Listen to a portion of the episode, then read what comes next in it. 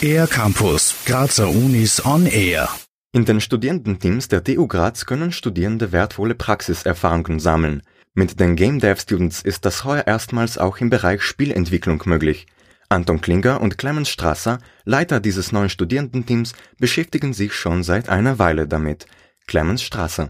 Bei uns gibt es auf der Uni das Game Design and Development Fach. Dort arbeitet man in Vierer-, Fünfer-Teams sowas zusammen und entwickelt schon einmal Spiele. Und wir haben halt gesehen, dass dort sehr viel Potenzial ist.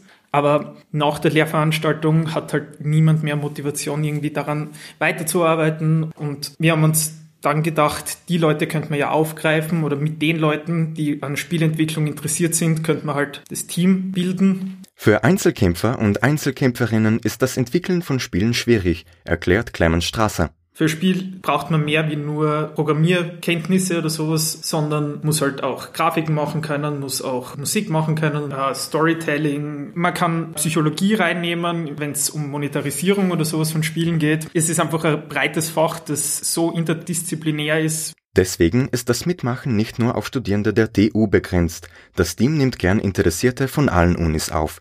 Ausschau nach neuen Teammitgliedern halten Anton Klinger und Clemens Strasser auch bei sogenannten Game Jams. Dort ist eben jeder willkommen, dass er innerhalb von einem Wochenende eben an einem Spiel arbeitet, in einem Team eben zusammen, ohne irgendeine großen Verpflichtung oder so.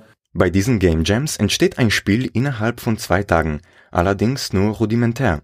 Wie ein Spiel entwickelt wird, ist vom Projekt zu Projekt sehr unterschiedlich. Mobile Game, das können auch schon weniger Leute machen meistens. Und so Fortnite ist halt ein riesiges Team. Und mhm. Da kommt eine ganz andere Menge an organisatorischen Problemen dazu. Genau.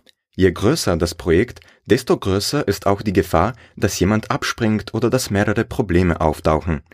Deswegen arbeiten die Game Dev Students Graz lieber an kleineren Projekten, die sie auch wirklich zu Ende bringen können. Anton Klinger. Das brauchst du halt eine Idee, dann musst du also einen Prototypen machen, ausprobieren, ob das so funktioniert oder nicht. Und dann, sobald man was hat, das was geht, muss man halt einfach die Arbeit reinstecken und halt schauen, dass alles zusammenpasst. Mit den entwickelten Spielen macht das Team bei Wettbewerben mit. Dieses Jahr werden sie an unterschiedlichen Game Jams, Workshops und Festivals teilnehmen. Ihr Ziel ist aber vor allem Spiele entwickeln und schauen, wie es läuft. Wer jetzt bei den Game Dev Students Graz mitmachen möchte, kann das Team unter students at gamelabgraz.com erreichen. Für den R-Campus der Grazer Universitäten Matthias Sprogar-Perko. Mehr über die Grazer Universitäten auf ercampus-graz.at